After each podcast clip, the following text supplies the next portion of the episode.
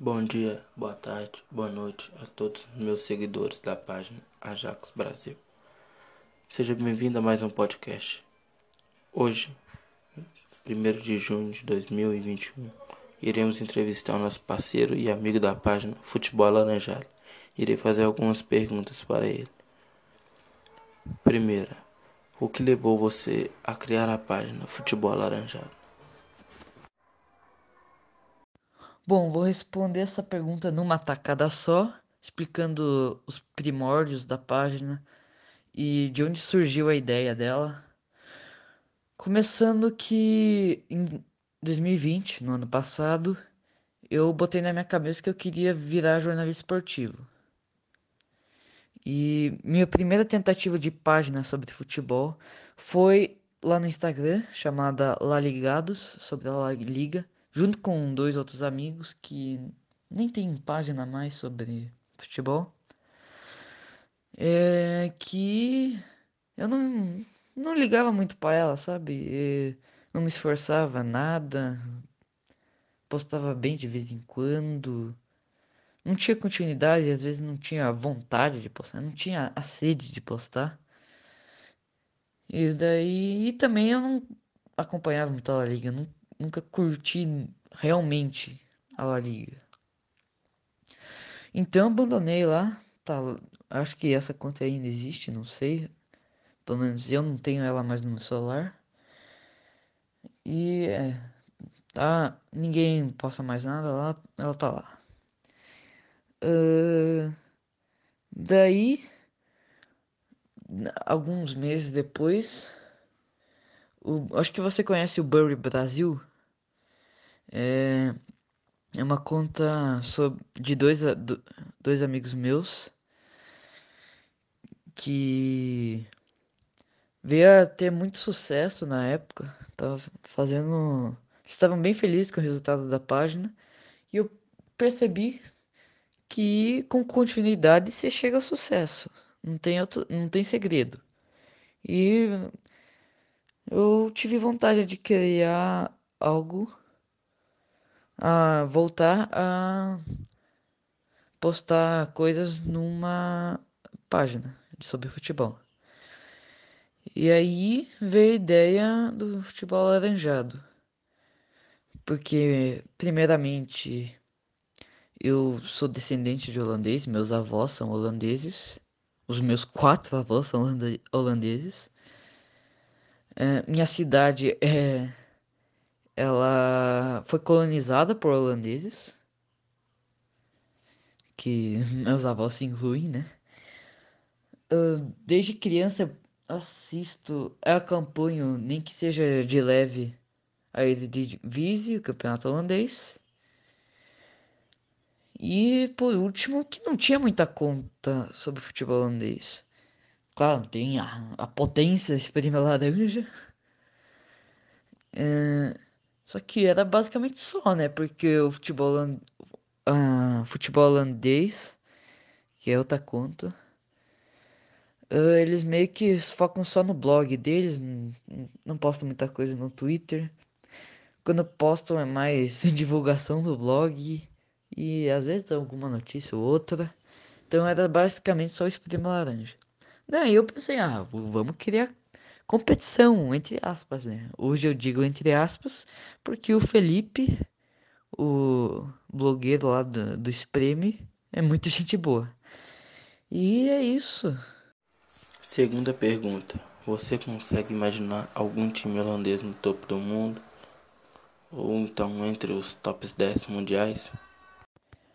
Olha, top 10 é. Não sei se tem hoje, né?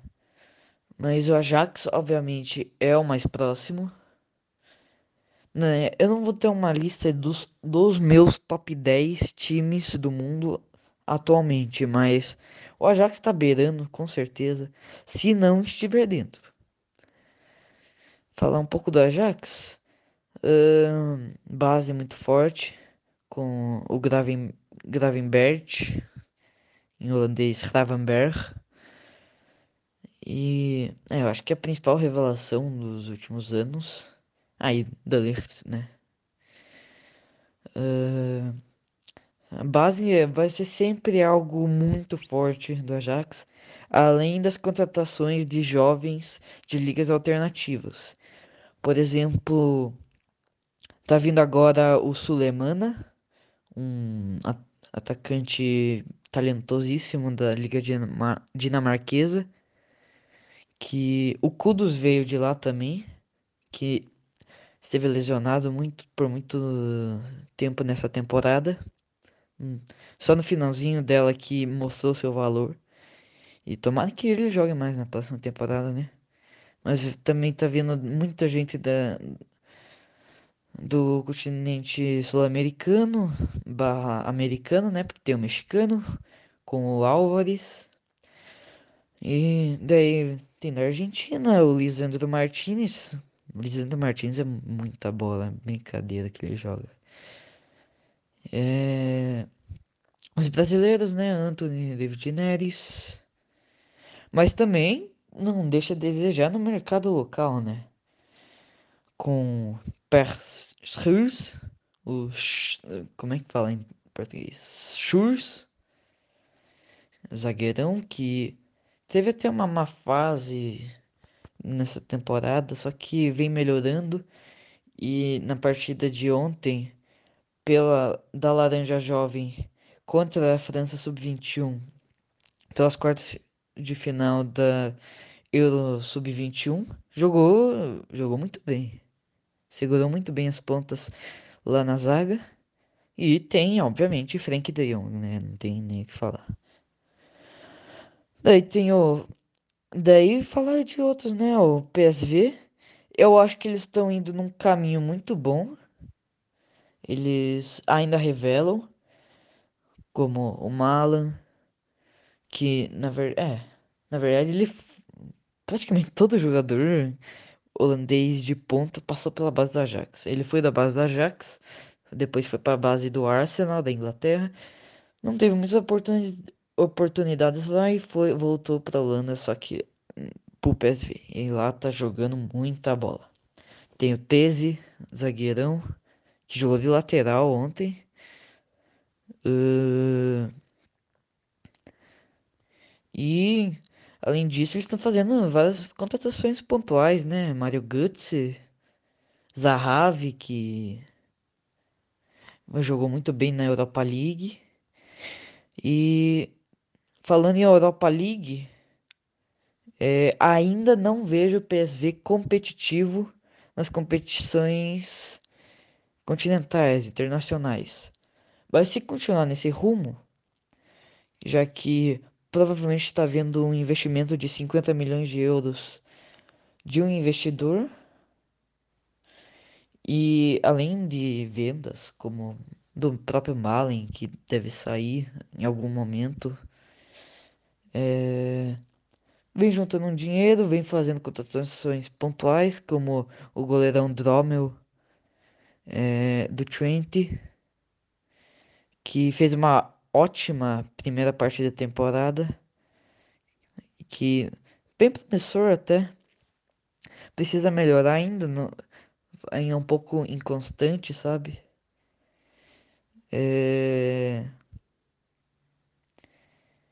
E vem fazendo essas contratações importantes e tem tudo para competir na próxima temporada com mais força pelo título e aos poucos vai conseguindo ser mais competitivo fora da Holanda. Nem vou falar do Feyenoord porque está em crise financeira e foi ficou em quinto na temporada passada, nem vale a pena. Vitesse também foi mais uma surpresa do que qualquer outra coisa. E tem o AZ, né? O AZ tem um belo time, um time que eu gosto muito, muito de ver jogar. É... Só que vem sendo mais. Eles têm. Eu acho que eles estão confiando demais na base deles e não estão fazendo muitos reforços. Teve a contratação muito boa do Carlson, sueco, ponta esquerda, que por mim foi o melhor atacante do AZ na temporada passada, mas não vem fazendo algo como o PSV tá fazendo, fazendo várias contratações e tudo. Então, e só que a base ainda continua muito forte, né? Boadu, Stens, Cope Manners. Boadu e Stens que ontem fizeram um baita de um jogo. Boadu com dois gols decisivos. E os Stens, por mim, o melhor em campo, tirando Boadu, né? Porque o cara foi decisivo. Mas os Stens, no geral, por mim, foi o melhor jogador, mais completo. É... Organizador, né? E eu acho que o AZ ainda precisa melhorar nesse quesito de investimento, de investir mais no clube para ter mais peças e tudo mais. Mas por enquanto só o Ajax mais perto do topo. Terceira pergunta. Qual a sua meta de seguidores até o final do ano com sua página? Não sou um cara que crava metas e tal, mas eu acho que uma meta legal é chegar nos meus seguidores, o que eu acho que não vai ser muito difícil, estamos num ritmo legal, estamos chegando lá. E eu acho que expandir talvez a conta para alguma outra plataforma, que tal? É um, uma pequena prévia já mando para vocês, que meus seguidores aí que estiverem escutando esse podcast. Quarta pergunta. Algum famoso já fez alguma coisa pela sua página?